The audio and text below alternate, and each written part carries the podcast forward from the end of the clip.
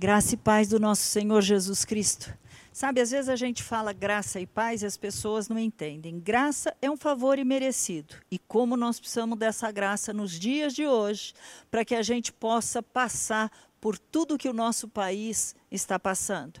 E a paz? A paz é aquela que excede ao nosso entendimento, porque se nós formos olhar as circunstâncias, a gente fica preocupado. Mas eu e você servimos ao príncipe da paz.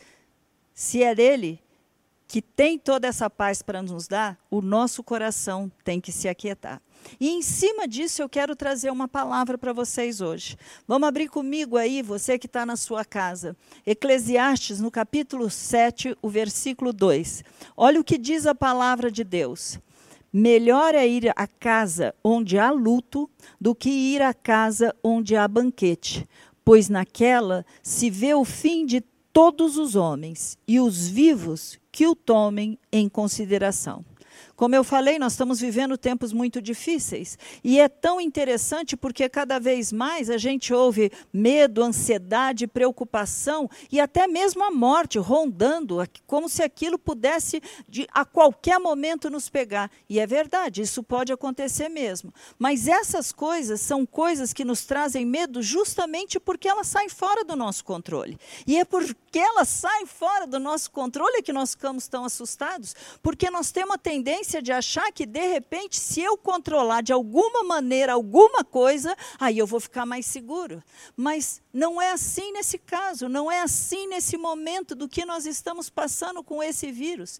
Olha o que está escrito no livro de Eclesiastes, capítulo 3, o versículo 16 até o 20. Vi ainda debaixo do sol, ele está fazendo o seguinte, uma comparação. Nós estamos aqui vendo Salomão escrevendo Eclesiastes, o homem mais sábio, e aquele que do seu coração ele falou: tudo que eu queria fazer, eu fiz. Quem de nós já pode falar isso? Tudo que Salomão quis fazer, ele fez. Como rei, como homem inteligente. E aí ele começa a escrever nesse livro e ele faz uma divisão. Tudo que acontece embaixo do sol. Ou seja, há um plano que é o espiritual, mas há um plano que é referente a essa terra, a esse momento que eu e você vivemos. Então ele começa assim essa passagem: Vi ainda debaixo do sol que no lugar do juízo reinava maldade, e no lugar da justiça, maldade ainda. Então disse comigo: Deus julgará justo e perverso, pois há tempo para todo o propósito e para toda obra. Disse ainda comigo: e por causa dos filhos do homem, para que Deus os prove e eles vejam que são em si mesmo como os animais. Porque o que sucede aos filhos dos homens, sucede aos animais. O mesmo lhes sucedem. Como morre um, assim morre o outro. Todos têm o mesmo fôlego de vida, e nenhuma vantagem tem o homem sobre o animal, porque tudo é vaidade, e todos vão para o mesmo lugar todos procedem do pó, e do pó ao pó eles tornarão. Agora, quando você está lendo essa passagem, é muito interessante, porque ele está dizendo: olha, o fôlego vem de Deus, tudo acontece a mesma coisa, seja animal, seja homem, nós vamos morrer. É verdade, é isso que aconteceu depois da queda.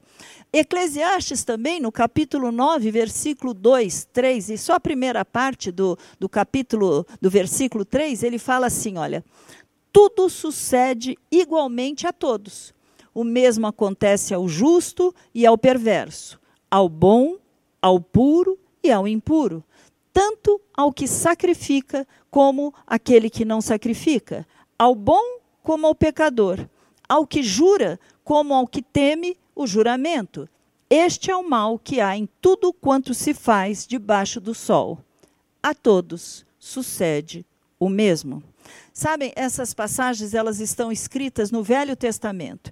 E aí depois da queda, essas coisas todas que acontecem, elas saem do nosso controle. Nós não temos nenhuma condição de fazer absolutamente nada. Nós não podemos mudar. Eu sei que tem pessoas que estão estudando, que estão trabalhando para que logo seja descoberto a vacina, que qual tipo de medicamento que nós devemos ou não uh, tomar. Tudo isso existe. Mas eu creio também que Deus pode modificar e trazer a essas pessoas que estão se empenhando, que estão trabalhando, que estão se esforçando para ver a cura disso. Mas é Deus que traz todas as coisas. Tudo vem do alto, tudo vem dele, a glória dele e tudo volta para ele. E quando nós estamos lendo isso daí, nós estamos vendo essa passagem, nós vemos o seguinte, que Deus pode até mesmo usar uma crise dessa para trazer alguns ensinamentos, para nos mostrar como está o nosso coração, no que nós estamos correndo, buscando, colocando a nossa vida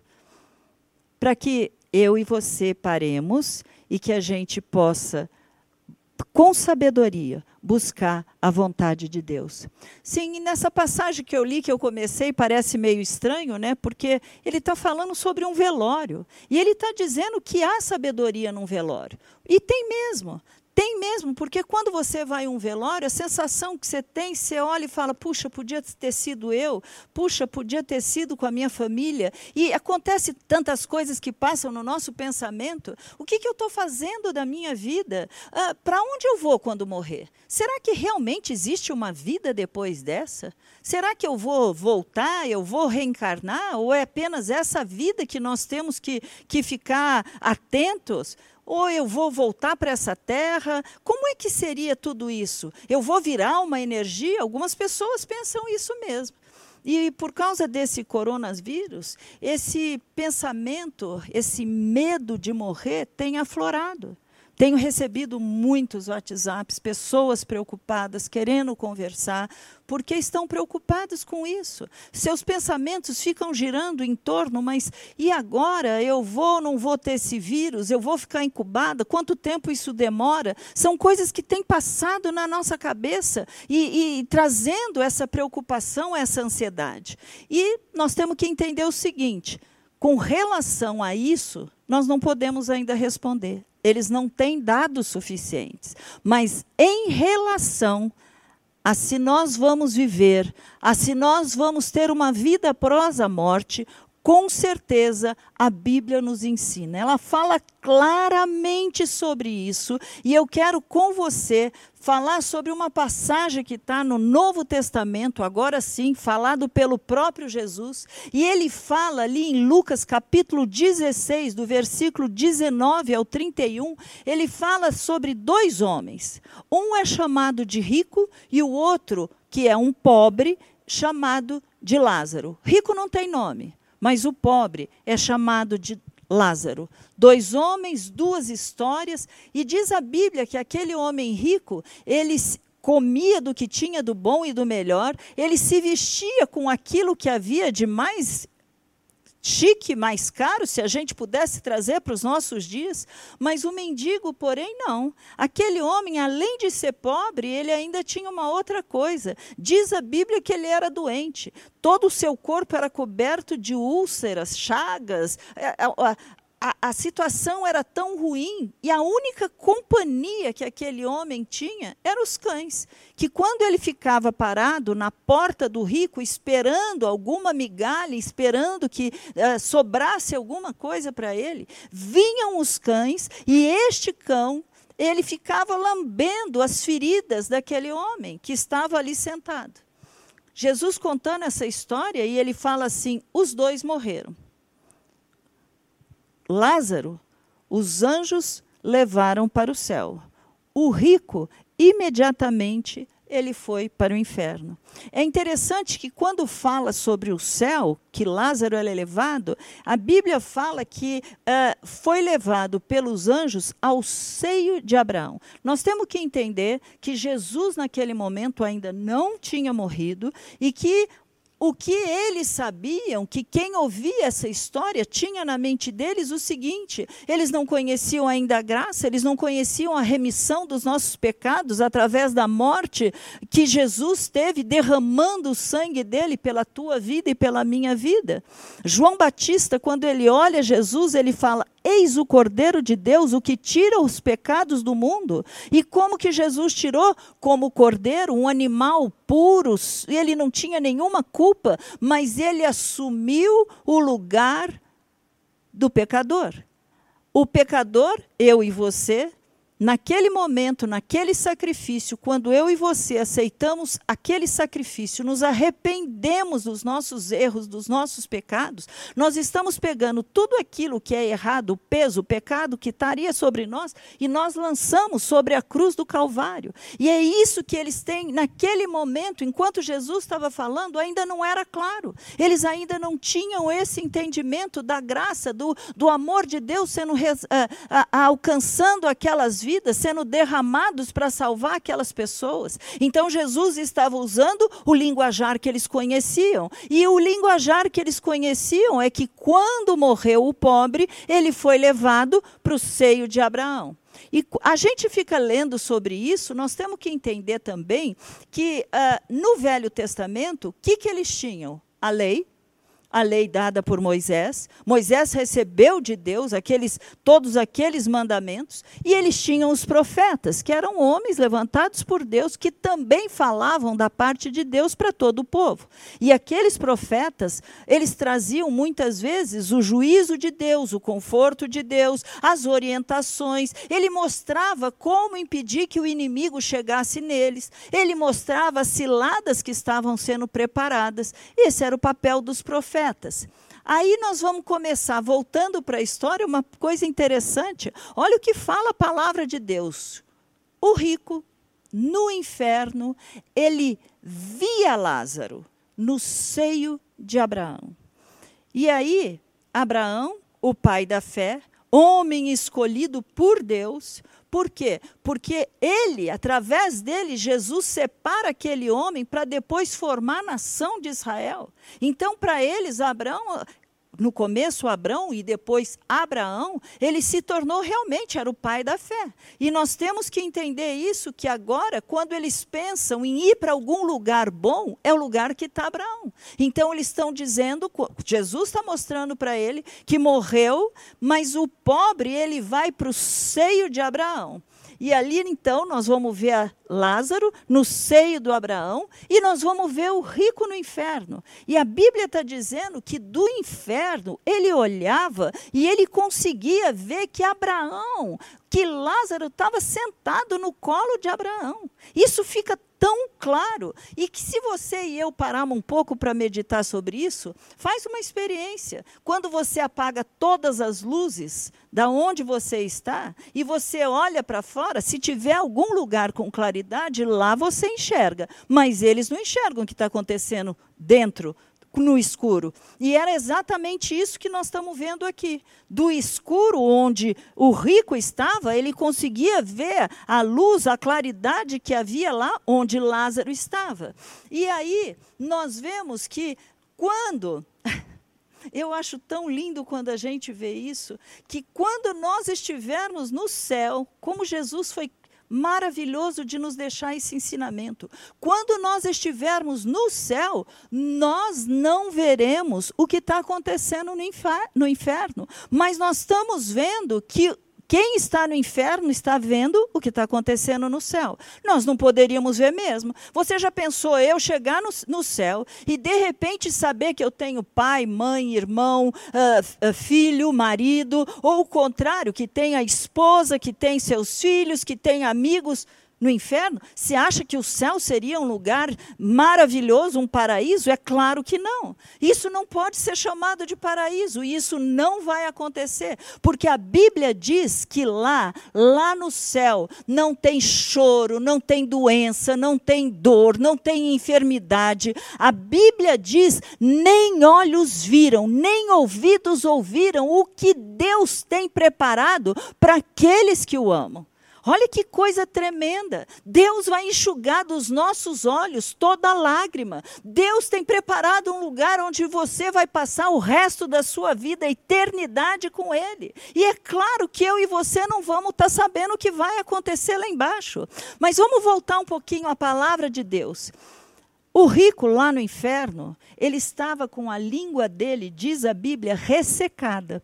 E quando ele está dizendo isso, ele fala para Abraão: Pai Abraão, pede para Lázaro sair daí, da onde ele está, para ele vir até aqui, o lugar que eu estou, lugar de tormentos, para que ele possa molhar com a ponta do dedo dele os meus lábios.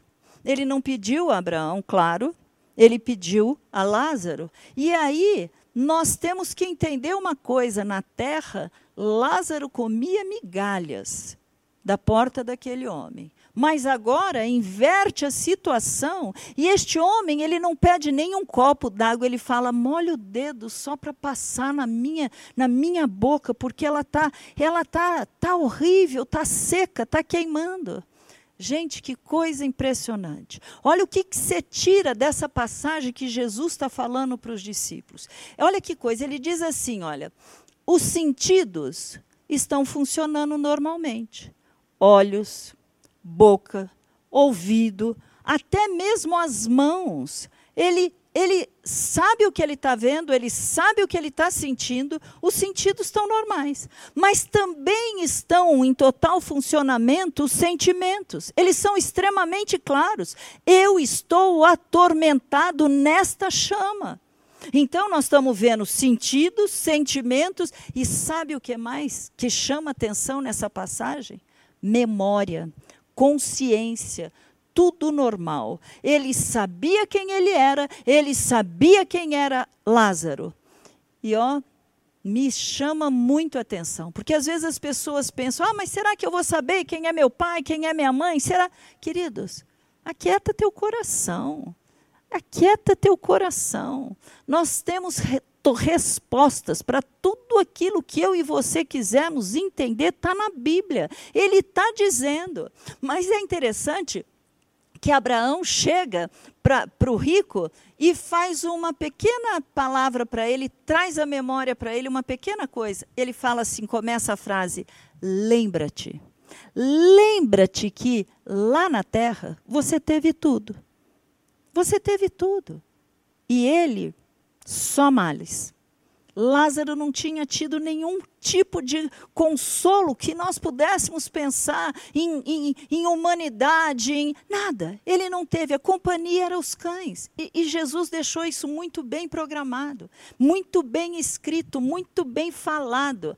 Agora, Lázaro ele estava desfrutando naquele local a recompensa que ele tinha por ter passado tudo aquilo. É assim que a palavra de Deus fala. O rico também teve consequência da, dos seus gestos. Ele teve e foi para o inferno. Então nós temos que tomar cuidado com o que o mundo está ensinando, porque o mundo prega: se você tiver, se você fizer, quanto mais você guardar, quanto mais você se esforçar. Queridos, não é isso que a palavra de Deus está nos, nos, dizendo. Sabe, eu, eu sei que de repente nós vamos, nós podemos ficar confusos, nós podemos não entender. Foi por isso que eu quis trazer essa palavra hoje, porque tem se falado muito em morte. Morte é realmente consequência de que todo ser humano vai passar. Aliás, não só o humano, também não só os homens, as mulheres, mas também os animais. É o que nós começamos a Nós lemos exatamente essa passagem. E aí nós estamos dizendo o seguinte: quando Jesus está contando, ele está trazendo revelação de como vai ser lá no céu, e aí ele fala uma palavra para o rico que me chama a atenção. Quando o rico clama para ele, fala assim: Olha, pede para Lázaro vir aqui molhar minha boca, porque eu estou nesse local de chamas. E aí Jesus fala o seguinte: há um grande abismo Presta atenção. Há um grande abismo entre os que estão no céu e vocês que estão aí no inferno. E esse abismo é intransponível, querido. Ora, não se podia sair do céu para ir para o inferno e não se podia sair do inferno para ir para o céu. Mas isso não está escrito, Raquel, claro que está. Porque se pudesse sair de lá, ele não teria pedido para o Lázaro vir e trazer o conforto que ele precisava nos lábios. Então, um não podia passar para baixo, o outro não podia também ir aonde estavam. São duas, os dois estavam impossibilitados de ir de um lugar para o outro. E aí, então, vem mais uma revelação da palavra de Deus. Então, Raquel, você está dizendo que não existe purgatório? É o que diz a palavra de Deus. É o que está dizendo.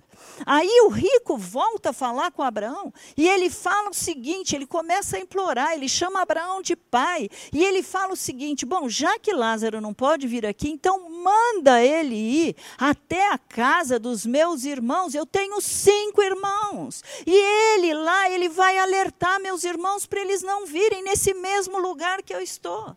É mais ou menos assim, Senhor, Pega, pede para o espírito de Lázaro voltar à terra, para ele avisar, para ele salvar, para dizer que há uma vida depois dessa vida que nós estamos aqui. Existe um céu, existe um inferno, existe um julgamento. É isso que ele estava tentando dizer para Abraão, para Abraão mandar o Lázaro até lá, porque senão eles seriam julgados e também poderiam ser condenados. É uma passagem extremamente esclarecedora. Ela fala sobre vida depois da morte, ela fala sobre céu e inferno, ela nos esclarece cada vez claramente, não há retorno, não há retorno, há um julgamento e aí você também sabe, não há purgatório. E nós estamos, eu quero que você lembre bem do início que eu falei, Jesus está contando e falando sobre esses dois homens. Não é uma coisa que você vai falar, ah, não, mas fiz daí. Não, é Jesus. Se você crê em Jesus, você tem que crer no que ele, que ele falou. Ele está dizendo isso. Ele está dizendo isso. A resposta que Abraão dá, ela esclarece muito, porque ele fala assim: eles têm. Eles têm a lei, eles têm Moisés, eles têm os profetas. Se eles não ouvirem isso, eles também não vão ouvir, mesmo que algo sobrenatural aconteça. Mesmo que se Lázaro viesse para trazer e fazer aquilo que ele estava pedindo. Sabe, queridos, eu e você, toda a humanidade, na verdade, todos temos o que nós podemos chamar de a palavra de Deus. Vivemos num mundo onde você pode ler a Bíblia na hora que você quiser. Ela ainda não foi proibida. Você pode ter todas as versões de todas as maneiras. Nós temos um privilégio e nós temos que entender que uh, todos nós precisamos entender sobre justamente isso: vida, morte. Isso faz parte da tua vida e da minha. Nós não temos que ter medo de falar sobre morte. Morte é simplesmente uma promoção para quem? Para aqueles que creem no Filho de Deus. Morte é você sair um mundo em decadência que está totalmente corrompido e que quem dirige este mundo justamente é Satanás. É você ser levado para estar onde Jesus está. É isso que nós temos que pensar. Nós não temos que ter medo. Já está escrito e Jesus faz questão dele falar isso para que eu e você possamos ir lá na fonte, lá na Bíblia, para saber exatamente exatamente isso. Qual o papel? Nós precisamos crer. Crer no quê? Crer que Jesus Cristo é o próprio Deus, que se fez carne, habitou entre nós, levou os nossos pecados através da morte vicária que ele teve. Isso é fundamental. Agora, muitas pessoas falam, eu creio em Jesus. É verdade. Mas você já se arrependeu dos seus pecados? Por algum momento você já parou para ver, meu Deus, tudo aquilo que eu fazia, aquilo lá, hoje, se eu penso, Senhor, me perdoa. Esse é o sentido que nós temos que entender, que não basta simplesmente você falar, eu creio, uh, tudo bem, Jesus é o, é o próprio Deus, e você continuar fazendo as mesmas coisas, tendo a tua vida como se nada tivesse mudado. Não é isso que nós temos que pensar. A Bíblia diz que Jesus morreu para que todo aquele que nele crer não pereça, mas tenha vida eterna. Agora, se com a nossa boca nós confessamos a Jesus Senhor e Salvador, mas se nós não temos arrependimento, arrepender do que? Eu não fiz nada errado, a minha vida inteira eu fui. Será mesmo? Eu gosto quando você está lendo a palavra de Deus e ele começa, Jesus começa a falar sobre os mandamentos de Deus e ele fala assim: olha, ouviste o que foi dito, não matarás. Claro, talvez eu e você nunca tenhamos matado ninguém, revólver, facada, mas e quantas vezes nós já matamos algumas pessoas pela nossa ira, pelo nosso ódio. Quantas e quantas vezes? Quantas vezes? E Jesus está dizendo que é, é o que está aqui dentro que Deus consegue ver, sabe o que você pensa, e mesmo que os de fora não saibam, Ele sabe. Nós somos pecadores, querido. Nós somos pecadores. A, a, a, beleza do Evangelho é que Jesus, mesmo sabendo que nós somos pecadores, ele nos atrai, ele nos chama, ele se revela, ele paga em nosso lugar o nosso, o, o, nosso pecado, porque a Bíblia diz que o salário do pecado é a morte, então todos nós teríamos que morrer, e realmente, morte física, claro, mas e a espiritual? É isso que nós estamos pensando, é isso que eu quero meditar com você. Naquele momento, naquela cruz, quando Jesus falou está consumado, ele estava dizendo: tudo que eu tinha que fazer eu já fiz toda a minha parte eu já fiz. Nós não podemos esquecer que nós temos Deus Pai, Deus Filho, Deus Espírito Santo. Ah, então você está querendo dizer que são três deuses? Não, querido. Eu vou falar de você. Você tem um corpo, você tem uma alma, você tem um espírito. O teu espírito é igual ao espírito de Deus. Na tua alma você tem seus pensamentos, suas emoções. E na carne, você está ali com todos esses, esses que nós podemos falar, eh, essas sensações que nós temos, os cinco sentidos estão na nossa carne. Jesus se fez carne para revelar quem era o Deus Pai. Por quê? Porque o homem tem necessidade de ver, o homem tem necessidade de apalpar. E aí Jesus fala assim: aquele que vê a mim, vê ao Pai. Eu e o Pai somos um, é o que a palavra de Deus diz. E aí nós temos que pensar que quando ele está dizendo para aquele homem rico, eles têm Moisés e eles têm os profetas, sabe o que ele quer dizer?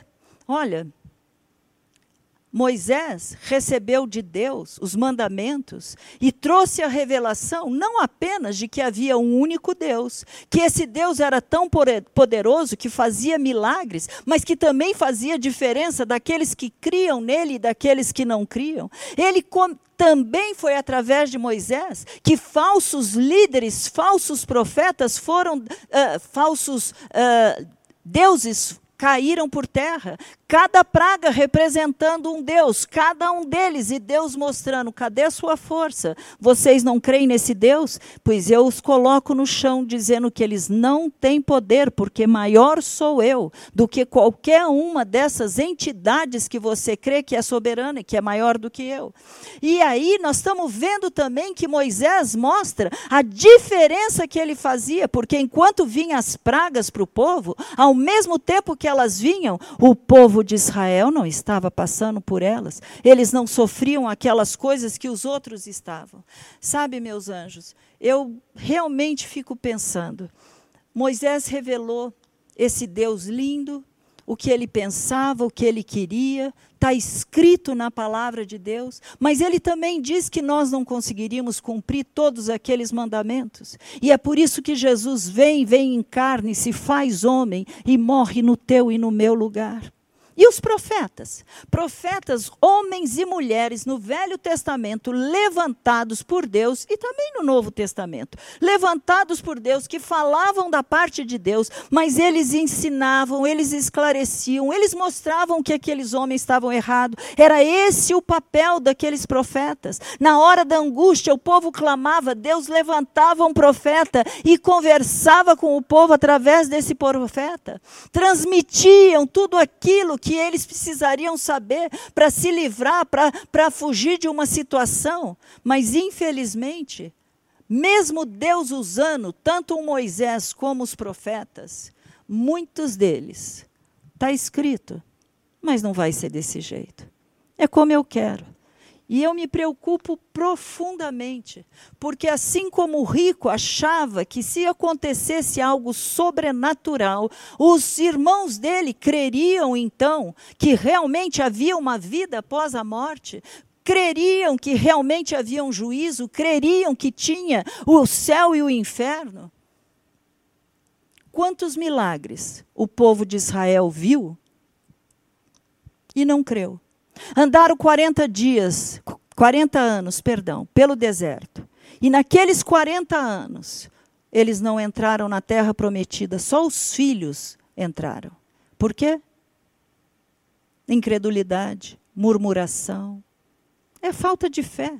É igual naquela época como agora. Traz isso para a tua vida hoje. Nesse tempo da tua, da, da, tua reclusão, nesse tempo onde você tem que ficar parado. Querido, não murmure, não, não fique com medo. Saiba que você tem um pai, um pai que te protege. Nós temos que entender, queridos, que se Deus quisesse, ele poderia ter acabado de uma maneira muito rápida. Ele tem permitido. Ele tem permitido. Infelizmente, infelizmente, eu falo essa palavra infelizmente, há muitos que se dizem cristãos, que falam em Jesus, que ainda creem até mesmo em reencarnação.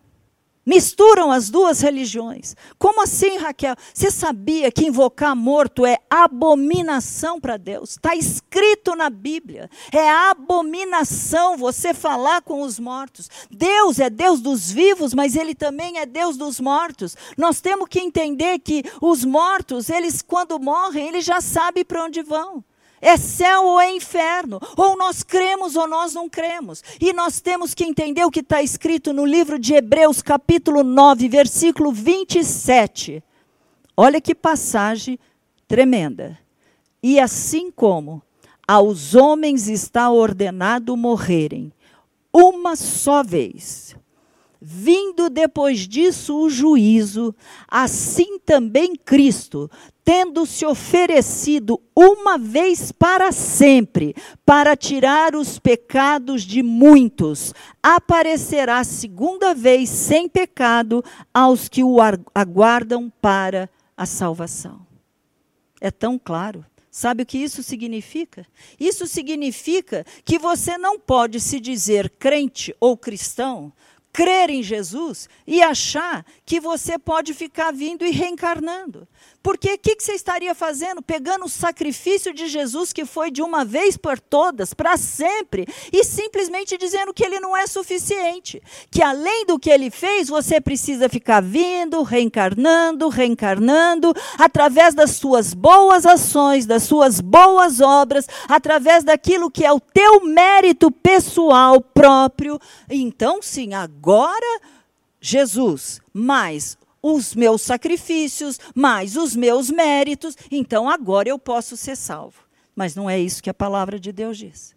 Não é isso que a palavra de Deus diz. Eu e você jamais seríamos aceitos por Deus, porque nós somos pecadores. Quando Deus olha para a tua vida e para a minha vida, nós que já aceitamos Jesus como Senhor e Salvador, Ele não olha para nós com o que nós somos, temos para oferecer. Ele olha para nós e vê o sangue do Filho dele que foi passado, e por causa deste sangue, Deus nos amou, nos ama e tem preparado lugar para onde a gente vai estar com Ele o resto resto do tempo. É o que a Bíblia diz. É o que a palavra de Deus diz. Reencarnação é impossível.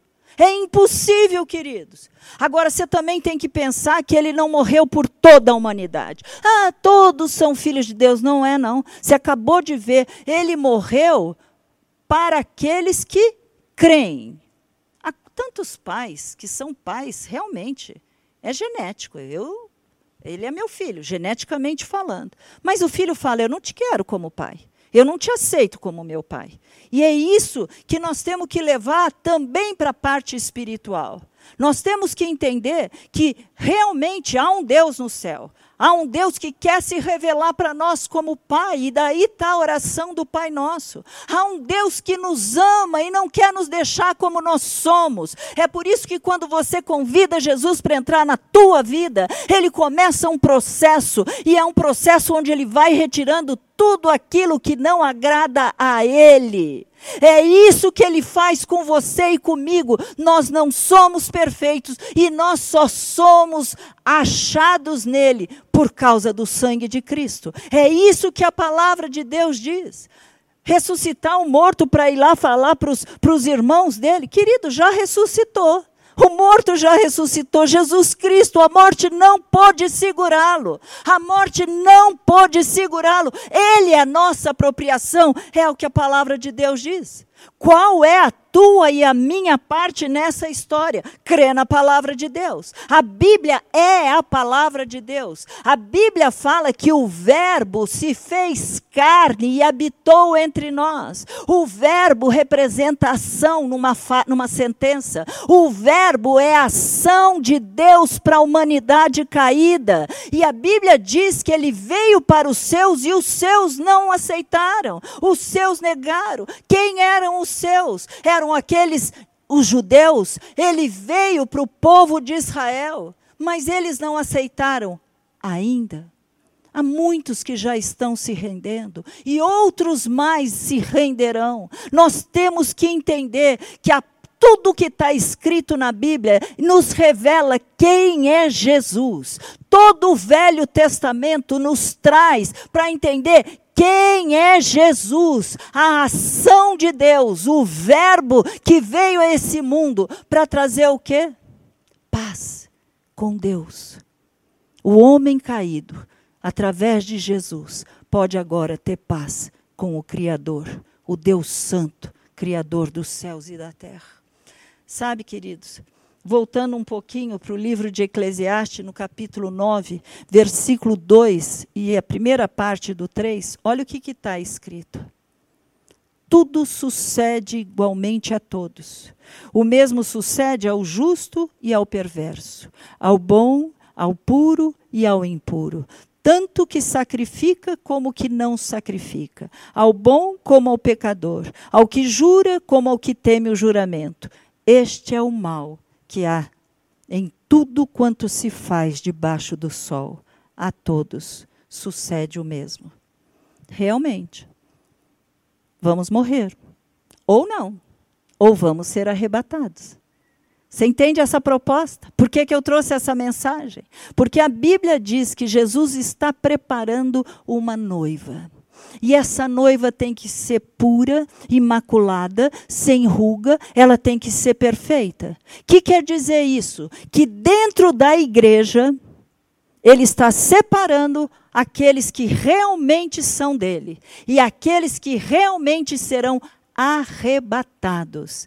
Ou que coisa tremenda. Que Deus é esse que olha para a minha vida e para a tua vida e sabendo quem nós somos, ele fala: Mas eu te amo. Então eu vou providenciar que eu mesmo, eu mesmo, teu Deus, teu Pai, eu vou me fazer de carne e eu vou lá para salvar a tua vida e de todos aqueles que em Cristo creem. Tempo de estar na sua casa com medo Queridos, nós devíamos ter medo é da morte eterna. Essa sim é preocupante. Nós devíamos ter medo de não estarmos mais uh, nos preocupando. A nossa mente já está tão cauterizada que nós não nos preocupamos mais com o que é certo e errado. A gente faz, a gente faz, mas é o que eu quero. É assim que eu acho. Está cheio de crente que fala, ah, eu creio em Jesus. Então, mas isso que está aqui escrito eu não aceito. Isso eu aceito, mas isso aqui não. Ó, vamos fazer uma coisa. Isso eu pratico, isso eu não pratico. Porque não é bem assim, entendeu? Eu não consigo entender isso. E eu acho que, infelizmente, nós vamos ter muita surpresa no que diz respeito a ir para um céu, para um paraíso, ou não porque nós estamos pensando, só o fato de estarmos aqui na casa de Deus, só o fato de eu vir aqui à igreja, só o fato de eu ser dizimista, colaborador para deixar essa porta aberta. Infelizmente não é assim. Nós precisamos crer em Jesus como nosso Senhor e Salvador. Nós precisamos nos arrepender dos nossos pecados. Nós precisamos confessar através da nossa boca, mas também através das nossas ações, que nós realmente agora vivemos numa nova maneira de ver e enxergar este mundo, tendo a nossa mente transformada, as nossas ações modificadas, mas principalmente o nosso coração. Sabe o que, que eu acho? Que Deus está dando esse tempo para você estar tá na sua casa, além de meditar pela tua vida, você pensar naquele teu querido que ainda não é salvo. Você poder, como nós, vindo aqui num espaço vazio, Você está nos assistindo via um YouTube, YouTube você está vindo aqui simplesmente porque nós estamos querendo te alimentar, não deixar você enfraquecer na tua fé, não deixar você ficar preocupado com medo. Faça a mesma coisa. Fale a palavra de Deus. Pegue isso que você confessa, que você crê, que você acredita ser verdade, e envie. Sabe, está é, escrito na palavra de Deus, pregue a tempo e a fora de tempo. Você não pode sair da tua casa nesse momento. Ou pode? Às vezes você pode. Você pode pegar aquilo que te alimentou e você pode passar para outra pessoa. Você pode chegar diante de Deus e de repente você fala assim, mas eu, eu não estou crendo. Pergunta para Deus. Pergunta para Deus. Chega diante dele e fala: Mas isso aqui é verdade. Só há um caminho que me leve à salvação. Porque Jesus, aquilo que ele falou é muito sério. Ele disse: Eu sou o caminho, a verdade e a vida. Se fosse só até aí, estava bom. Mas ele fala: Ninguém vem ao Pai a não ser por mim. Vamos orar? Pai amado e querido. A tua palavra, Senhor, ela é tão rica. Ela nos alimenta, ela nos ensina, ela nos exorta.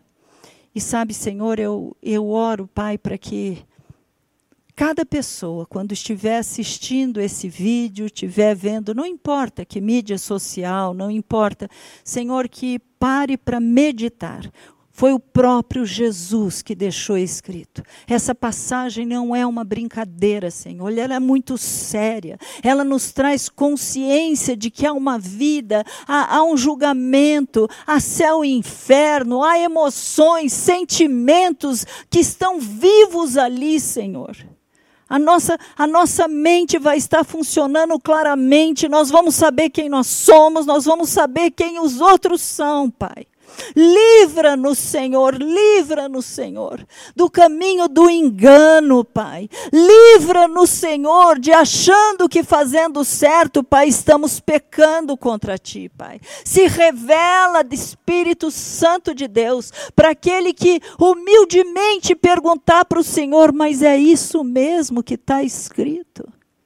Oh, Deus. Nós não estamos aqui para para falar de religião. A minha é mais certa do que a tua. Nós não estamos aqui para falar sobre placa denominacional. Nós estamos aqui para falar o que está escrito. E se está escrito, nós cremos. Nós cremos, nós cremos e nós queremos cada vez mais levar mais e mais vidas para conhecer esse Deus todo-poderoso.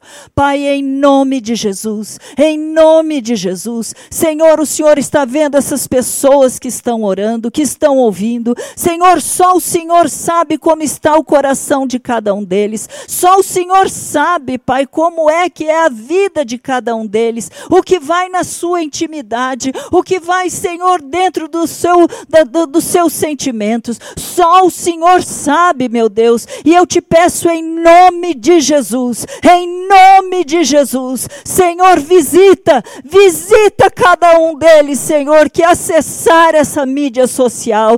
Se revela para cada um deles, Pai. Salva, Senhor, salva porque os dias são maus. Muda a nossa história, Senhor. Escreve o nosso nome no livro da vida, Pai. Senhor, já pensou a tristeza, Senhor, que muitos terão, Pai.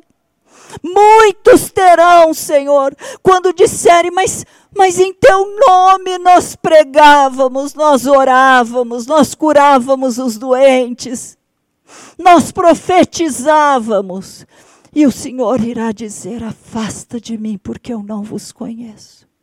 Livra-nos, Senhor, de todo esse engano, todo esse engano, todo esse espírito espírito maligno que tem atrapalhado o nosso entendimento, que tem cegado a nossa visão, que tem ensurdecido os nossos ouvidos e faz com que essa palavra entre no coração e produza vida, e produza vida em abundância, e produza vida eterna, em nome de Jesus. Amém. A palavra foi dada. Eu creio eu creio. Tempos lindos ainda virão. Não fique olhando só para o lado negativo. Não fique olhando para o que a mídia fala. Veja o que está escrito. Medo da morte.